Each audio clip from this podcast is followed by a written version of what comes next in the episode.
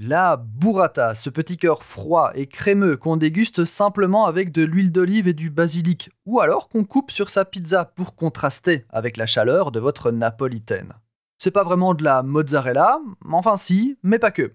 La mozzarella est un fromage, la burrata, même si elle y fait penser, est plutôt une préparation culinaire, et aujourd'hui je vous en donne la recette vite fait bien fait.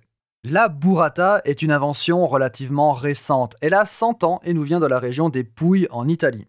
Traditionnellement, il s'agit d'un pochon de mozzarella rempli de crème fermé par un lien de raffia alimentaire. Il est fait de filata, de pâte filandreuse, mélangée à de la crème, ce qui donne une consistance crémeuse semblable à du beurre. Pour en faire à la maison, basiquement, égouttez une mozzarella de bufflone, donc la vraie, et écrasez-la grossièrement. Vous versez alors environ 2-3-4 cuillères à soupe de crème liquide grasse, un peu de sel, et vous mélangez.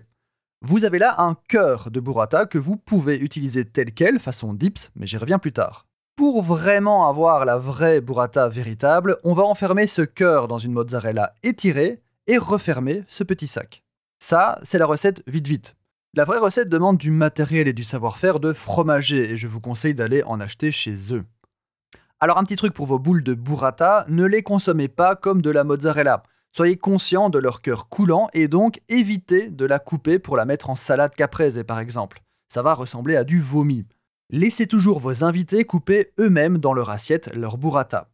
Déjà pour le côté euh, waouh, pour le côté show, et aussi et surtout pour la présentation de votre assiette. Une burrata coupée, aussi succulente et excellente soit-elle, c'est toujours très peu ragoûtant. Vous pouvez aussi servir le cœur de la burrata dans une assiette creuse avec un filet d'huile d'olive et une touche de poivre noir concassé. Et les invités trempent un bout de pain ou de focaccia, encore mieux, dedans façon dips, un petit peu comme un houmous. Attention, on ne trempe jamais deux fois le même pain, je rappelle.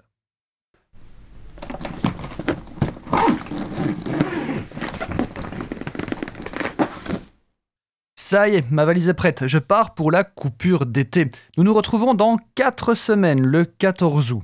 En attendant, profitez bien, recevez bien, innovez bien, testez, cuisinez, goûtez, voyagez et surtout restez enthousiaste. À dans 28 jours.